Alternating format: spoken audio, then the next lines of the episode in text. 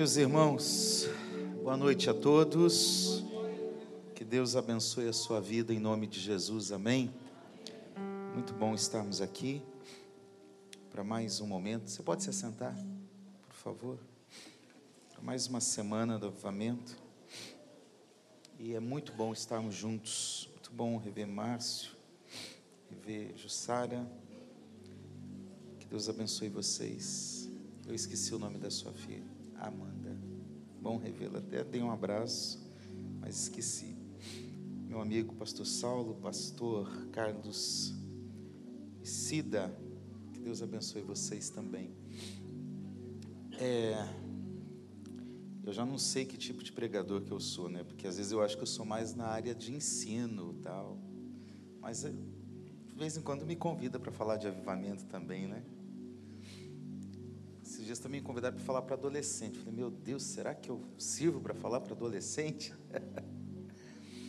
Mas eu quero nessa noite falar sobre o tema que foi proposto, mas eu quero falar e começar minha pregação de uma forma um pouco diferente. Eu quero começar com uma confissão. Daqui a pouco nós vamos ler a Bíblia. Eu tenho 43 anos de idade. Faz 43 anos que eu ando com Jesus. Nasci na fé, meu pai era pastor, é pastor. E eu confesso para vocês que há algum tempo, mas principalmente nos últimos meses, uma preocupação, uma inquietação e uma angústia tem tomado conta do meu coração. Eu tenho me preocupado um pouco com o tipo de vida cristã que eu estou levando, não é com os outros, eu mesmo. Eu tenho preocupado, será que eu estou vivendo apenas uma aparência daquilo que eu acredito? Afinal, estou 43 anos fazendo isso. Será que não é, em alguns momentos, apenas uma aparência porque eu sou pastor? Porque eu sou crente? Será que eu estou vivendo a minha fé com uma piedade de verdade a Deus? Será que eu tenho um relacionamento verdadeiro com Jesus? Porque fé cristã não é carteirinha de membro e frequência em igreja. Fé cristã é relacionamento com Jesus. E será que este meu relacionamento é de fato fruto de um intenso amor por Ele? de simplesmente querer Ele, não apenas as coisas que Ele pode dar, porque Ele pode dar, mas não, não é isso que eu quero. Será que eu realmente estou aqui porque eu quero me relacionar com Ele? Eu tenho pregado muito em muitos lugares e isso está me assustando. Porque eu estou com medo de virar um profissional do púlpito. No mês passado eu preguei 12 vezes em nove dias. Eu aprendi a pregar, eu vivo pregando, então se eu não pregar, tem que achar outra coisa para fazer. Mas será que eu não corro o risco de me tornar um profissional do púlpito? Será que muitas vezes eu não estou mais preocupado com a performance do que com a essência? Com a técnica do que com o conteúdo? Será que minha vida de oração minha vida de devocional, de leitura bíblica, de santificação. Será que ela é como deveria ser? Será? Será que eu experimento realmente Deus? Isso tem me inquietado. E veja, eu quero dizer para você, eu creio na palavra de Deus, eu creio em tudo que está aqui. Eu não vivo por sentimentos, eu vivo pelo que eu vejo, pelo que eu leio na palavra de Deus. Mas eu quero dizer para você que eu, de fato, vivenciei nesses 43 anos, principalmente há 30 anos, de 20 a 30 anos atrás, coisas, experiências que marcaram a minha vida que hoje eu não vejo mais. Eu participei de vigílias que começava às sete, oito horas da noite e até seis horas da manhã e a gente continuava na escola bíblica. Depois saía fazer culto ao ar livre, depois voltava e fazia o culto à noite. Será que eu faria isso de novo? Eu cresci desde os sete anos, eu comecei a acompanhar meus pais em Curitiba e a igreja que eu frequentava a orar no monte. Eu não sei, aqui, hoje virou uma bagunça isso, virou um negócio meio estranho, mas eu estou falando dos bons tempos. Em que em uma cidade fria e chuvosa como Curitiba, eu vi árvores pegar fogo em dias de chuva.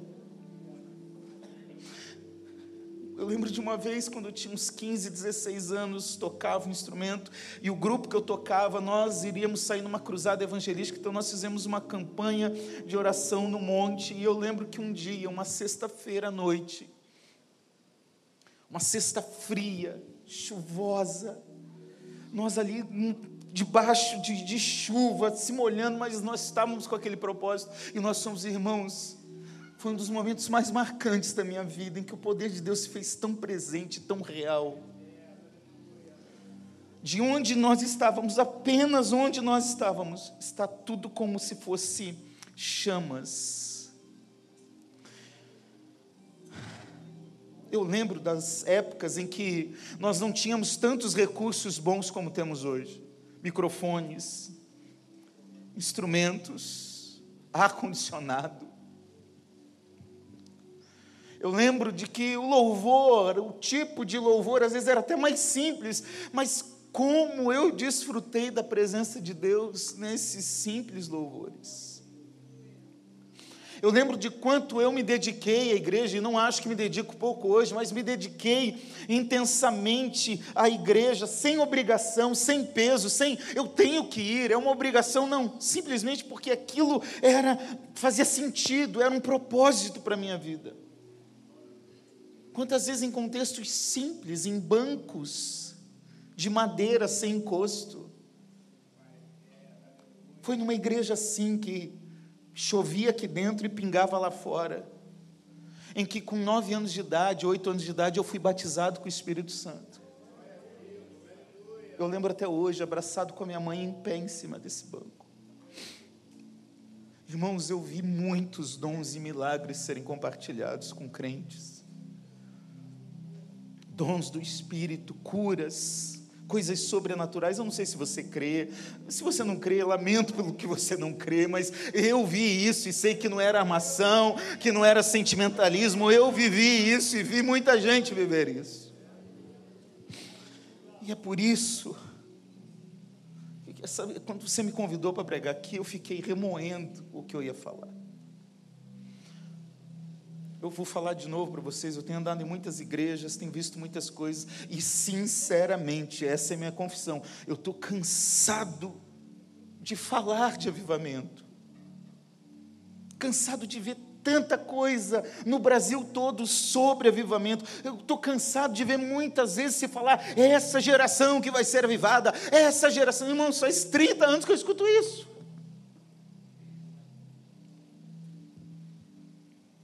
E a verdade é que muitas vezes essas pessoas vivem um avivamento esparso, num retiro, numa vigília, numa conferência, numa semana de avivamento, e no dia a dia volta uma rotina medíocre e vazia. Eu realmente acredito que todos nós temos experiências semelhantes. Talvez alguns de vocês poderiam dizer que a chama no coração talvez não é mais a mesma e que uma renovação se faz urgentemente necessária. E como eu, talvez você que é crente há mais tempo aqui, não vou pedir para levantar a mão para não revelar a idade de ninguém. Mas eu pergunto: será que isso não está acontecendo com você também?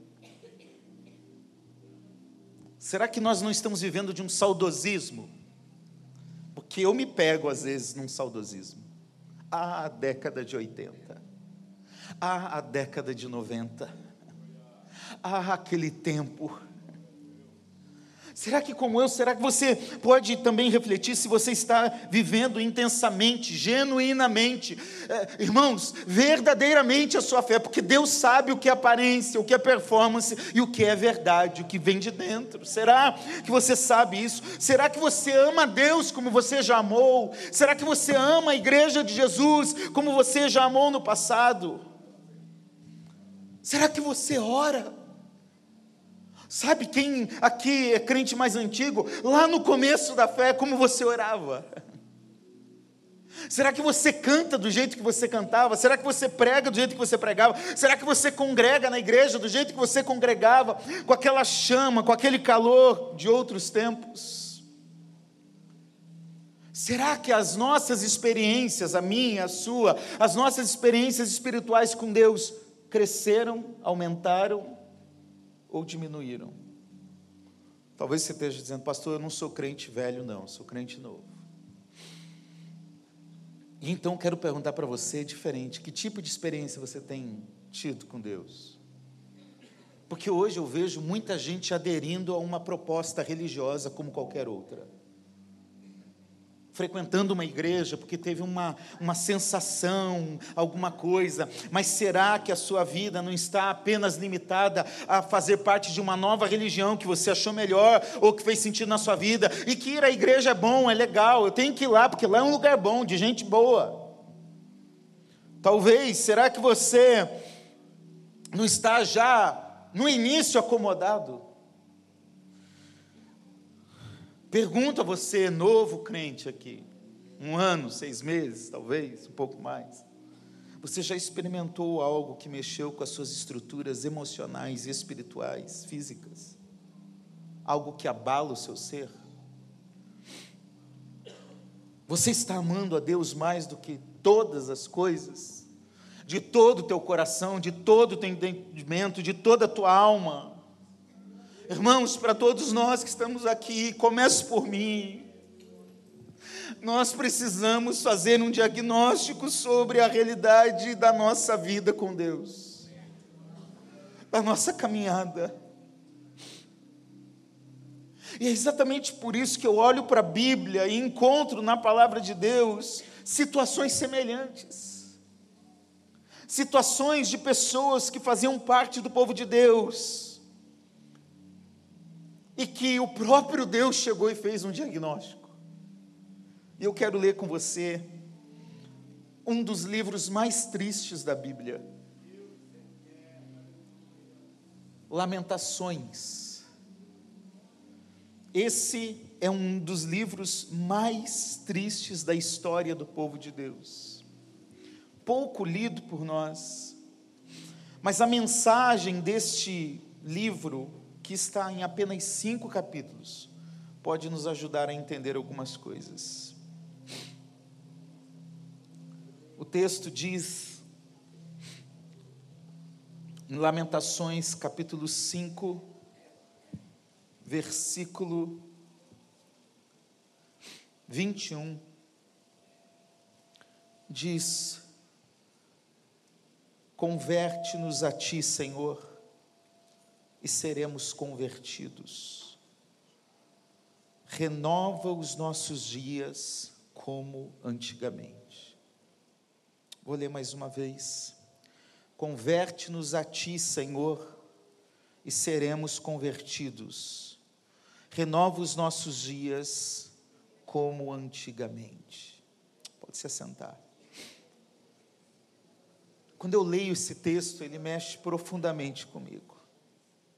Sabe por quê? Assim como o povo de Judá, assim como Jeremias, como aquele povo clamou, hoje é um dia de nós também dizermos: renova, Senhor, os nossos dias como antes. Senhor, renova os nossos dias como antes. Pode passar, por favor. Renova os nossos dias hoje renova os nossos dias agora. Essa é a mensagem que Jeremias nos traz. E esse texto ele é importante porque ele fala do que nós conhecemos como o exílio babilônico, que é um tempo muito triste, muito pesado na história do povo de Deus.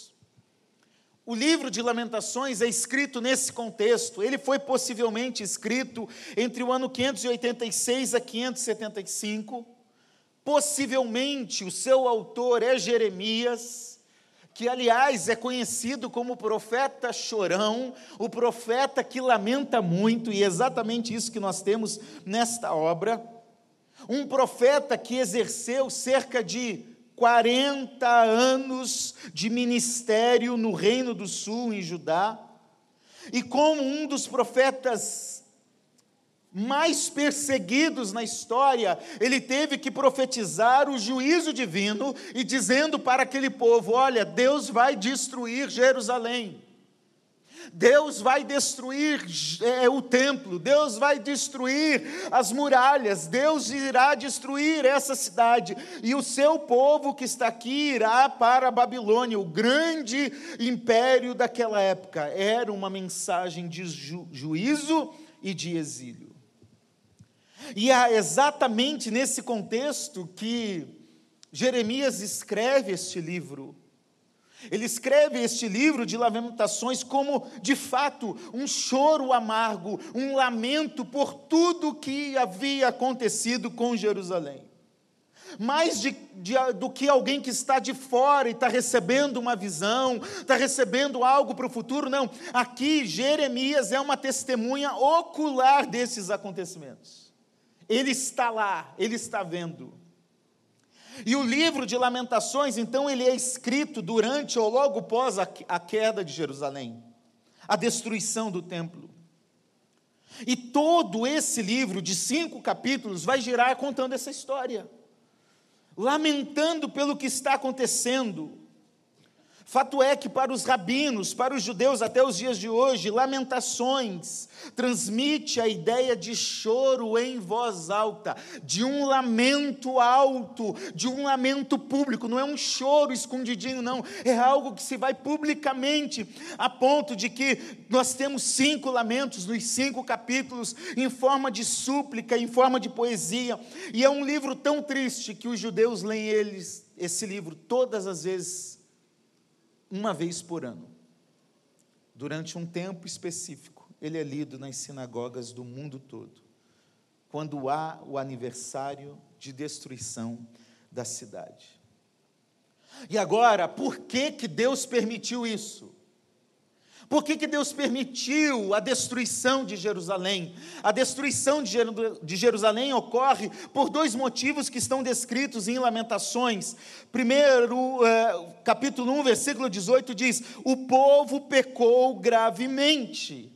E um pouquinho depois, eh, ou antes, melhor dizendo, capítulo 1, versículo 15, o povo praticou uma multidão de transgressões. Eu poderia me deter aqui falando todas as, as práticas pecaminosas do povo que está em Jerusalém, está narrada no livro do profeta Jeremias, Isaías, Miqueias, outros profetas desse tempo, mas eu quero só citá-los. O povo pecou gravemente com a idolatria, indo atrás de outros deuses. O povo pecou grandemente por meio da moralidade, o povo era imoral nesse tempo, o povo cometeu pecados sociais e injustiça social, o povo de Jerusalém fazia um culto displicente, um culto de qualquer jeito, e diz a palavra de Deus em Lamentações 1, 20 e 1, 18: o povo foi rebelde a Deus e rebelde à Sua palavra.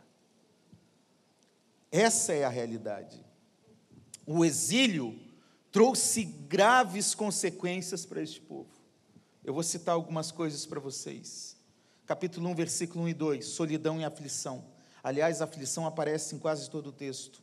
Choro e lágrima, sem consolo algum, a falta de consolo aparece várias vezes no texto. Dor, sofrimento, gemido, amargura, fome, enfraquecimento, falta de esperança, desolação, luto, morte, destruição, violência, ausência do templo e do culto, rejeição aos sacerdotes e o juízo aos falsos profetas, rejeição dos sacrifícios do templo, das festas, das cerimônias, uma sensação do povo do afastamento de Deus, capítulo 1, versículo 16 e o recebimento da ira de Deus. Tudo isso está em Lamentações, nos seus cinco capítulos. Então, em síntese, qual é a história aqui? A situação de Judá, de Jerusalém, era de decadência moral, espiritual, social e política, e por isso Deus deu um basta. Deus diz: chega, vocês vão para o exílio. E aí, no livro também, Jeremias, com um saudosismo bem semelhante ao que estava, ele começa, capítulo 1, versículo 7, a se lembrar das coisas preciosas dos tempos antigos. Imagine então agora Jeremias está lá vivendo essa realidade de destruição, de caos, de exílio babilônico. Jerusalém ficou abandonada, desolada, diz o texto. E ele começa a lembrar dos tempos antigos em que Judá, em que Jerusalém era uma coroa, em que Jerusalém era a cidade santa, em que o templo era o lugar onde Deus se manifestava, em que o povo era um povo que viu o mar se abrir, que viu o maná descer, que viu as dez pragas matar os inimigos, era um Deus que intervia, ajudava o seu povo. Ele viu tudo isso e ele fica saudosista, dizendo: Ah, os tempos antigos e ele vai discorrendo, lamentando em todo o livro. E quando chega na metade do livro, ele está falando para o povo: gente, nós pecamos e fomos rebeldes. Capítulo 3, versículo 42. Em outro momento, capítulo 3, versículo 40, ele fala: examinemos bem os nossos caminhos e voltemos para o Senhor. Então ele vai lamentando e ao mesmo tempo ele vai lembrando do passado, só que ele está tentando encontrar uma solução, e então ele começa a chegar aqui no capítulo 5, e um capítulo de oração e súplica, pedindo: Deus tenha misericórdia do seu povo, Deus não fique irado tanto tempo com o seu povo, Deus não abandone o seu povo, Deus, por favor, faz algo. E aí ele diz: Converte-nos a ti, Senhor, e seremos convertidos, renova os nossos dias como antigamente Renova, Senhor, os nossos dias como antes. Renova, Senhor. Renova, Senhor. O termo renovo aqui no hebraico hadash quer dizer fazer novo de novo. É pegar algo envelhecido, algo apodrecido, algo que já deveria ser descartado e reparar e fazer de novo e mudar essa realidade. Então, irmãos, Assim como Jeremias disse naquele contexto, nós precisamos dizer hoje: renova os nossos dias como antes, Senhor. Eu perguntei a você como você estava. E nós precisamos resgatar a seriedade do que é o Evangelho, do que é Cristo, do que é a Igreja de Jesus. Leonardo Ravenhill, um avivalista do século passado disse algo que é muito impactante. Ele disse: Mesmo se um milhão de pessoas sorrissem para mim, enquanto eu sei que Deus está descontente comigo, eu não estaria feliz. Irmãos, nós podemos achar que está tudo bem. O povo de Jerusalém, de Judá, no livro do profeta Jeremias, achava que estava tudo bem, que Deus não faria nada, que Deus não destruiria o templo. Se não me engano, é Jeremias 7. Ele diz: Templo do Senhor, templo do Senhor, ou seja, o templo não será destruído. O povo achava que Deus não iria exercer a sua ira, e não é isso que está acontecendo. Irmãos, se o mundo inteiro ri para nós, e se nós estamos rindo com o mundo, o que importa é o que Deus está achando da nossa vida, como nós estamos vivendo a nossa fé, como nós estamos exercendo a nossa vida cristã dia após dia. Não importa se gostam ou não gostam, não importa se vão nos aplaudir ou nos odiar, não importa se vão nos perseguir ou prender, importa o que Deus quer e espera do seu povo. Se o mundo inteiro sorri, eu prefiro ficar com Deus. Eu prefiro que Ele dê a sua última palavra. Esta é uma verdade para nos provocar e nos levar a uma decisão. Algo que começa hoje, mas que tem que se estender por toda a sua vida. Algo que faz pensar hoje, mas que começa a dar um passo de cada vez a partir de hoje. Eu quero dizer para você e orar junto com você, dizendo: renova os nossos dias como antes, Senhor, até que nos arrependamos de todos os nossos pecados. Irmãos, eu acho que os cristãos brasileiros, talvez do mundo todo, não estão levando o pecado a sério. Nós não tememos mais pelo pecado. Eu lembro, irmãos, de, uma fala de um, de um pastor amigo meu lá da região sul, que eu falava: Olha, qual que é o teu segredo para isso, para aquilo? E ele era um pastor que a igreja crescia e tudo prosperava. E eu falava: Olha, como que você consegue se cuidar nesse sentido? Ele falava assim: Ele me chamava de Júnior. Ele falava: Júnior, eu tenho um grande medo, eu tenho medo de pecar e nós estamos flertando com o pecado, nós estamos buscando justificativas para o pecado. Sim, os pecadões já entraram dentro da igreja, a igreja hoje está em volta de muitos pecados que nós qualificamos como pecadões. O pecadão é na área sexual, na área moral, o pecadão num linguajar chulo, obsceno, esses pecadões, mas alguns dos pecados invisíveis que nós não vemos, o orgulho, a mentira, irmão irmãos, a igreja está hoje refletindo a verdade do que há no mundo. Nós precisamos dizer, Senhor, renova os meus dias, renova a minha fé, renova a minha vida, para que eu me arrependa dos meus pecados. Sabe por quê? O pecado é uma afronta a Deus, o pecado deturpa quem você é, o pecado muda, transforma a sua identidade e o seu propósito. É por isso que tem muita gente que não sabe o que fazer, por que, que eu nasci, por que, que eu estou aqui, qual é o sentido da minha vida. É porque o pecado dominou e não entendeu o propósito para o qual existe.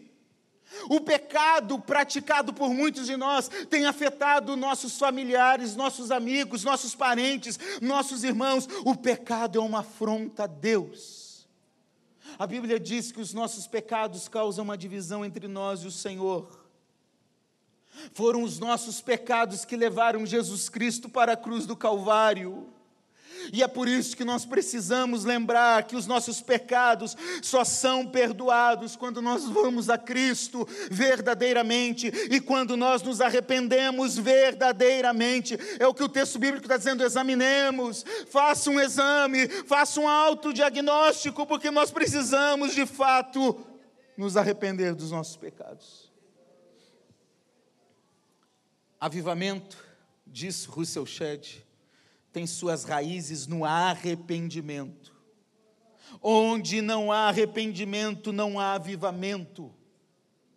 E sabe o que é triste? É que muito lugar por aí, irmãos, nós queremos ouvir mensagenzinhas que massageiam o ego. Eu queria estar aqui pregando um reteté, um próprio para você, para você ficar animadinho, levantar sua mão e dar uns pulos. Mas é isso que está aí em muitos lugares. Mensagens que massageiam o ego e diz: você é frufru de Jesus, você é uma florzinha de Jesus, você é tão legalzinho. Não, se não houver arrependimento, não há avivamento. Se não houver arrependimento, não há salvação salvação.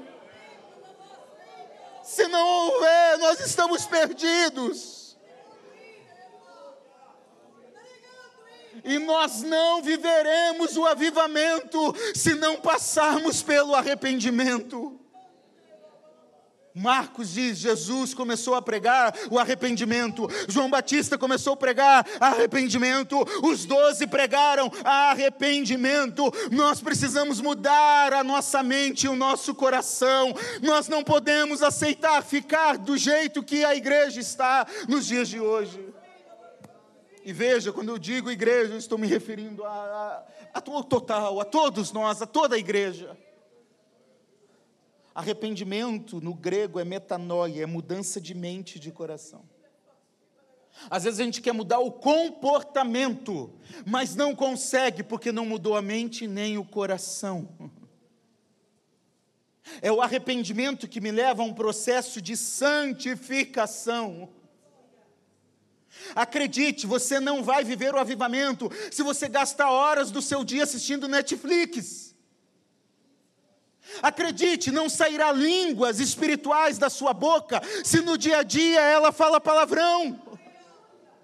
Acredite, você não terá ânimo para orar, porque o seu coração está em outras coisas que o mundo hoje oferece. É por isso que nós estamos vivendo um tempo de uma igreja cheia de recurso, cheia de entretenimento, cheia de performance, cheia de técnica, cheia de tanta coisa e vazia de Deus. Em muitos lugares que eu tenho visto que parece um avivamento é apenas uma forçação de barra a música sobe, a técnica vem. Nós precisamos renovar os nossos dias para que nos arrependamos dos nossos pecados. Renova os nossos dias como antes, Senhor, até que nada mais importe. Irmãos, eu fui tão confrontado por Deus esses dias. O que eu estou falando para vocês aqui está passando por aqui primeiro.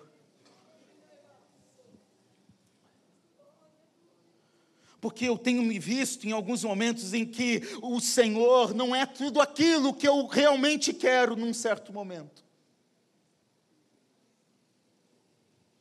E nós precisamos mudar isso, irmãos, até que a presença do Senhor seja real.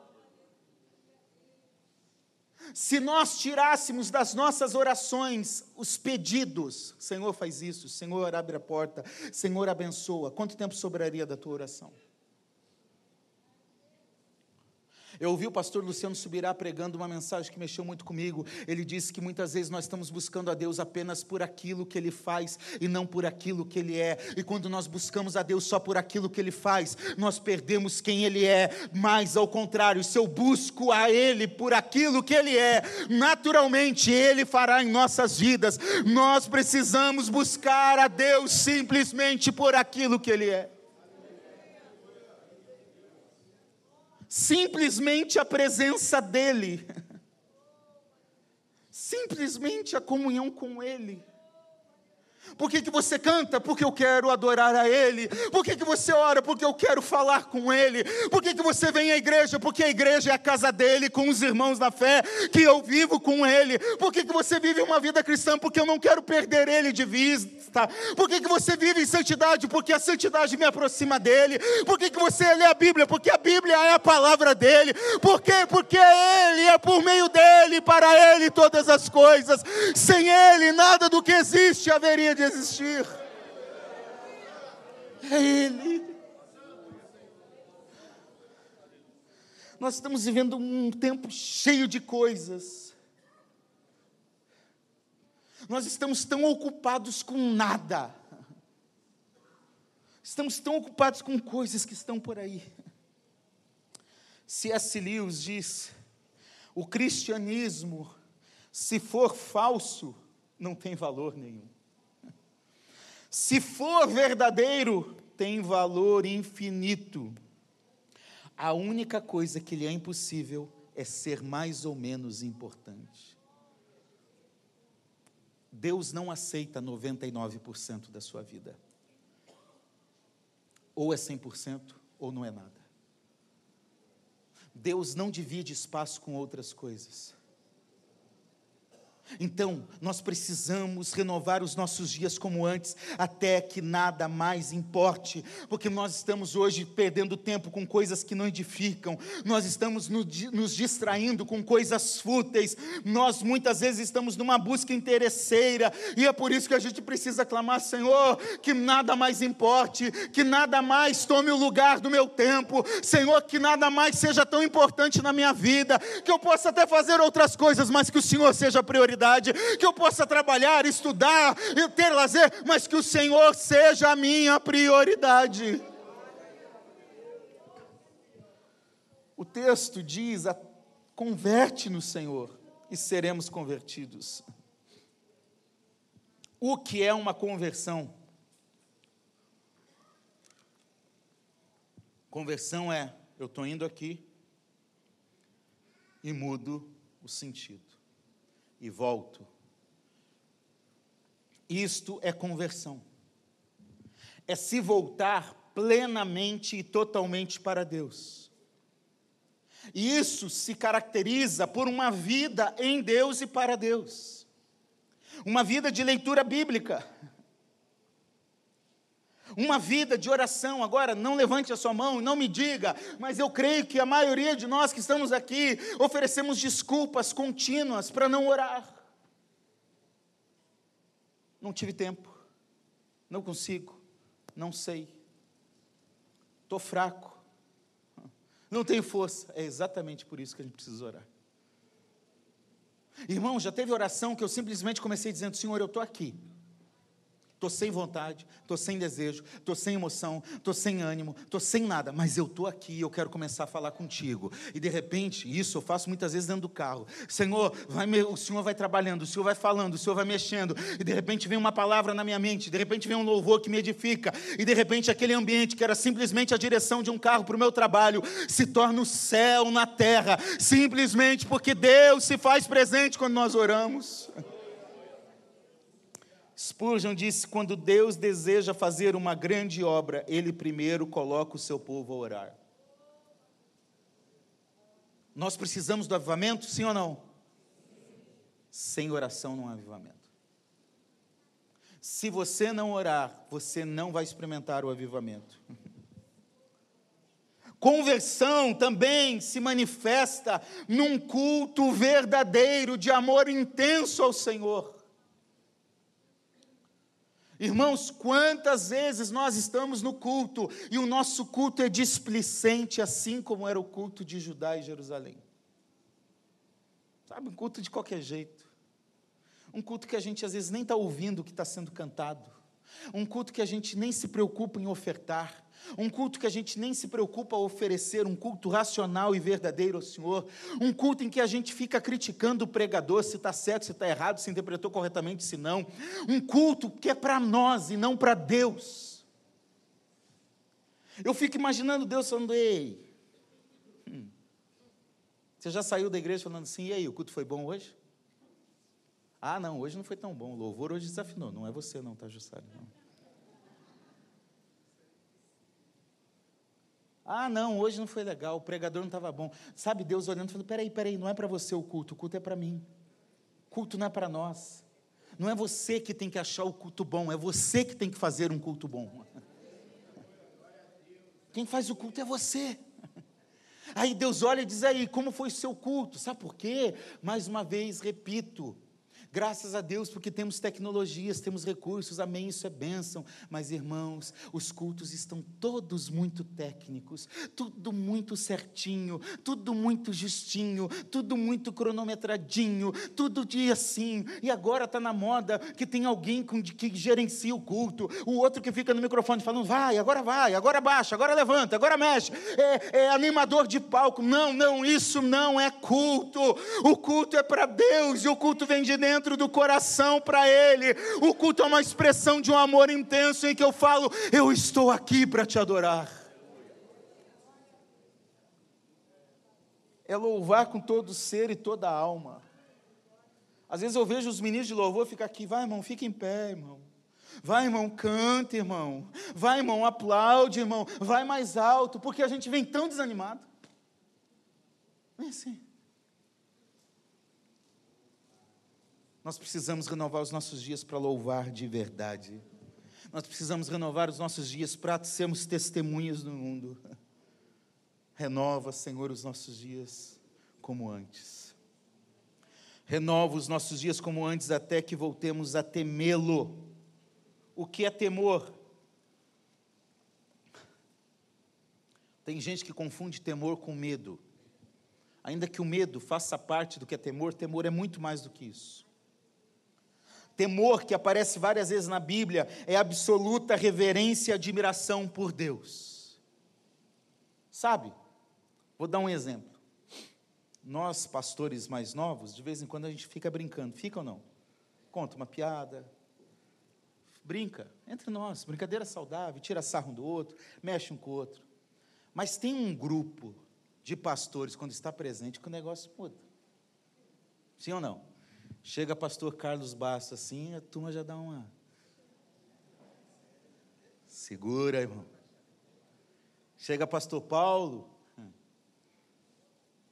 Você entende o que é reverência? Temor é saber que Deus está presente. A maior ignorância nossa é tentar pecar escondido para um Deus que está em todo lugar. Reverência a Deus. Nós não podemos brincar com Ele, irmãos. Eu amo comédia. Não sei se eu já disse isso aqui, mas eu tenho falado isso em muito lugar. E eu estou tirando isso da minha vida. E graças a Deus já tirei pouco assistindo essas coisas. Porque eu vejo que hoje os comediantes estão aí para tirar sarro da fé, da igreja, de Cristo, de dons espirituais, de línguas estranhas, de profecia. Irmãos, eu sei que existem muita malandragem, muito falso profeta, muita gente brincando, mas isso não me dá autorização para brincar com Deus e com a forma que Ele se revela a nós. Nós não podemos brincar com Ele, nós não podemos brincar de frequentar a igreja, nós não podemos brincar com coisas santas. Nós precisamos temer ao Senhor. Não é medo do Senhor, é simplesmente reverência, admiração e a certeza de que Ele está presente. Charles Finney diz: há um temor do Senhor que é o princípio da sabedoria que se baseia no amor. Esse é o temor. Há também um medo servil, que é um mero medo do mal e é puramente egoísta. Então, temer ao Senhor é saber que a sua presença acolhedora, cuidadosa, amorosa e poderosa está presente. E quando Deus está presente, eu não falo de qualquer jeito, eu não ajo de qualquer jeito. E como Ele está presente em todo tempo, eu vivo assim em todo lugar. Amém? Porque fala a verdade. Eu lembro quando eu era mais jovem, adolescente, eu cresci numa igreja que era proibido jogar futebol. Então, irmãos, eu sou ruim de futebol, mas eu queria jogar futebol. Então eu ia lá e chegava e fazia aquela sondagem, né? Nem um crente, nem um irmão da igreja. Eu sou filho de pastor, era pior ainda, né? Que depois ia chegar, o filho do pastor estava jogando futebol, né? Então era incrível, que eu entrava para jogar, vinha alguém e falou, oh, paz do Senhor. Quantas vezes isso acontece, né? Quantas vezes a gente está tentando desviar do propósito e Deus vai lá e coloca alguém para falar: não, não é assim. A verdade é que isso não é pecado jogar futebol, era um erro do passado, mas enfim, eu quero dizer para você que quando nós tememos a Deus, nós não temos apenas culto no culto, nós temos culto na vida, porque Ele está presente. Eu lido com o meu chefe sabendo que Deus está presente. Eu lido com a seriedade do meu trabalho sabendo que Deus está presente. Eu não colo na prova porque Deus está presente. Eu não dou um jeitinho brasileiro porque Deus está presente. Eu sou verdadeiro, íntegro, correto, temente, desvio-se do mal porque Deus está presente aonde eu estiver. Renova os nossos dias como antes, ó Senhor, até que sejamos cheios do Espírito. Sabe por que, que nós experimentávamos, experimentávamos mais poder do Espírito, mais dons na década de 80 e 90? Ah, quem aqui é dessa época? 80, 90. Que era de igreja pentecostal. Isso. Você sabe o que eu estou falando. Não bastava um culto que era uma fagulha. Sem grandes coisas. Sabe por quê? É porque naquela época nós não tínhamos tanto tempo para gastar com celular com Netflix, com porcaria. Simples assim. É que nós trocamos o que é prioridade. John Stott diz que nós não podemos substituir o que é necessário pelo que é urgente, e é exatamente isso que nós estamos fazendo. Nós estamos colocando aquilo que é urgente. Eu tenho que trabalhar, eu tenho que fazer isso, eu tenho que assistir, eu tenho que, eu tenho que, eu tenho que, e não sobra tempo para o Espírito Santo. Nós precisamos renovar os nossos dias como antes, para que estejamos vazios de nós mesmos, vazios de nossas vontades e sejamos dominados pelo Espírito Santo. Que Ele seja o Senhor nas nossas vidas.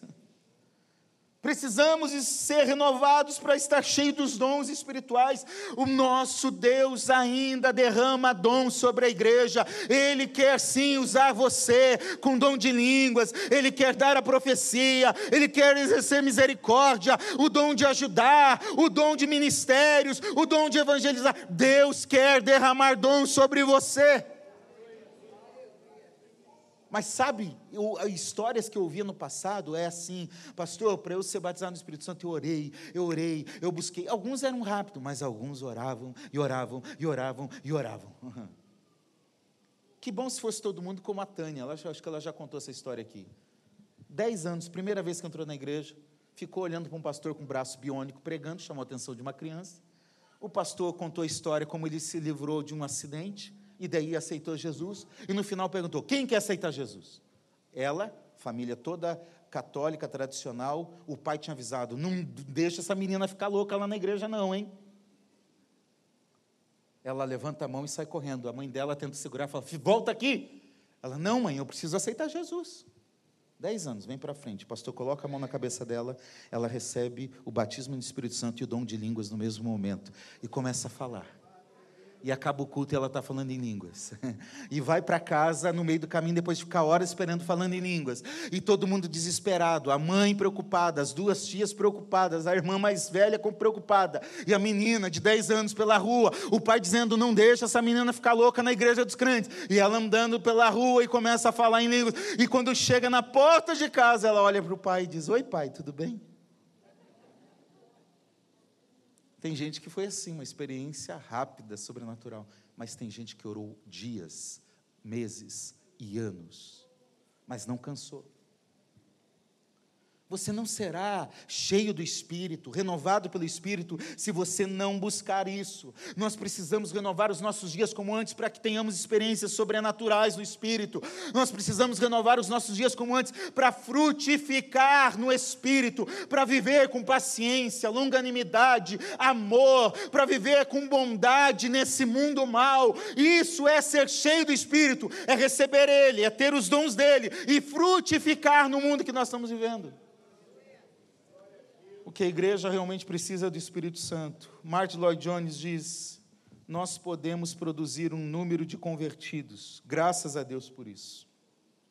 E isto acontece regularmente nas igrejas evangélicas a cada domingo. Mas hoje nós estamos necessitando algo mais que isso.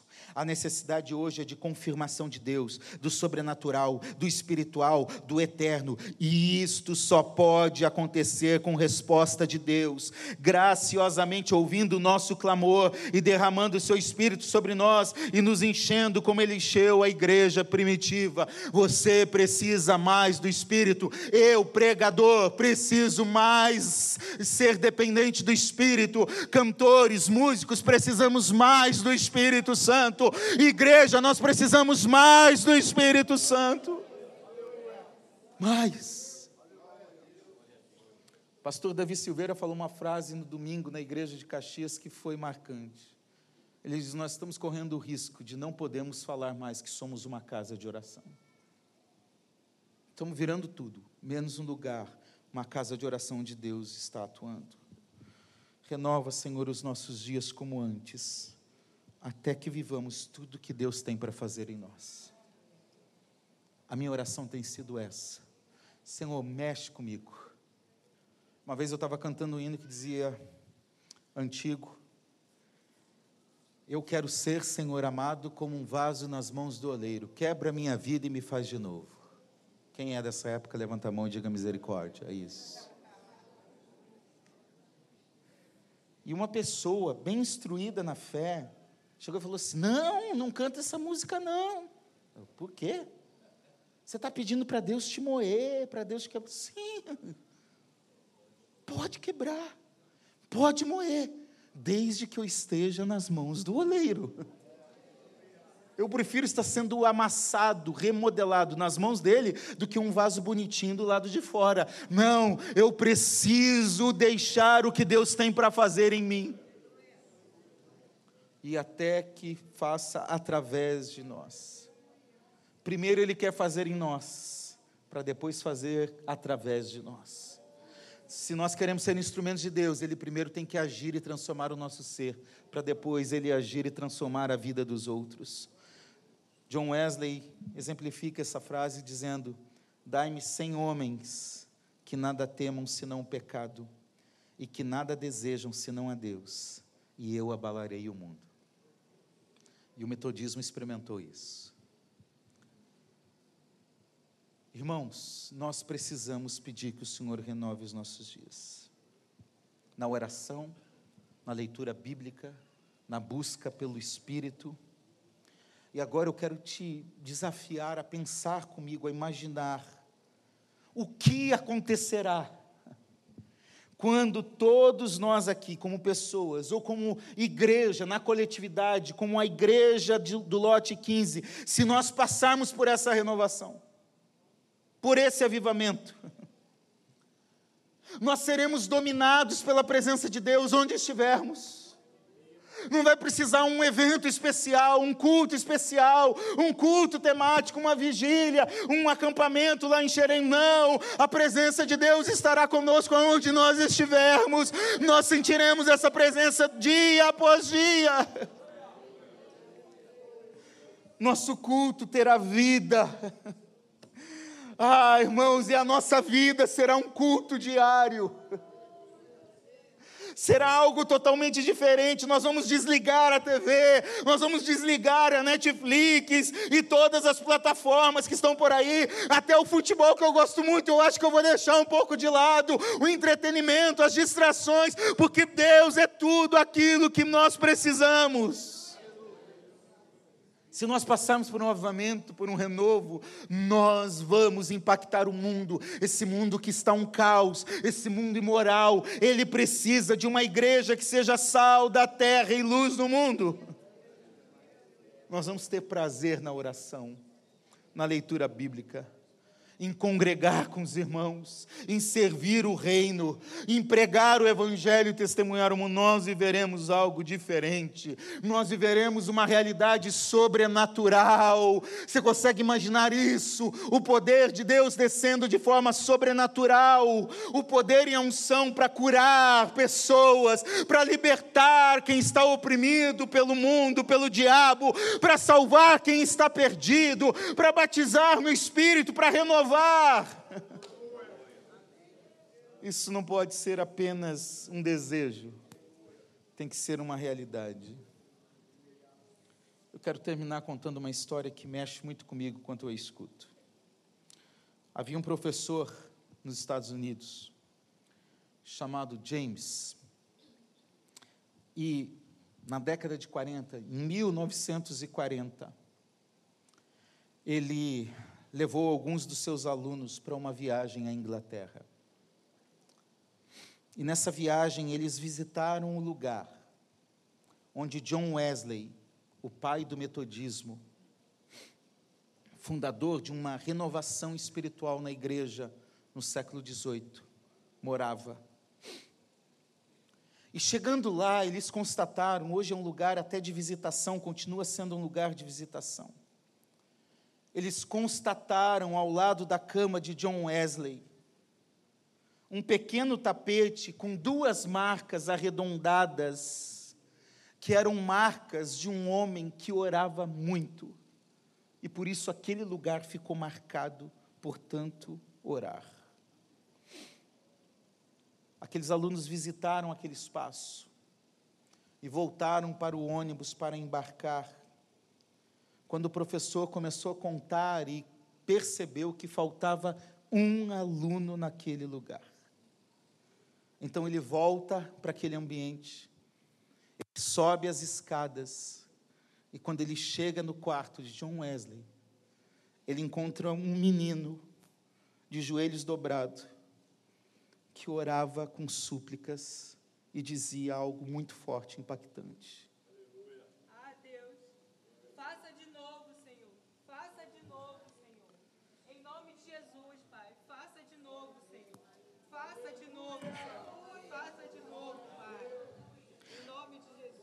Ele pega na mão daquele menino, olha para ele e diz: Billy Graham, nós precisamos ir. Vamos para o ônibus. Aquele menino era Billy Graham, que simplesmente orou. Faz de novo.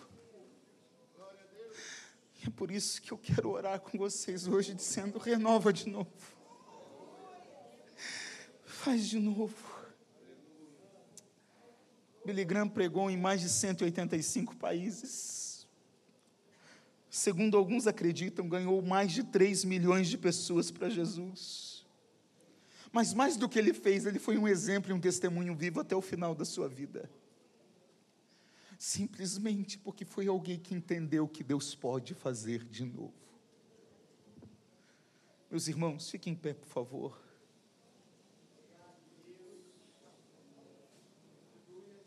Eu tenho falado para Deus que eu não quero só ser mais um pastor. Eu tenho falado para Deus que a nossa igreja não seja mais uma igreja.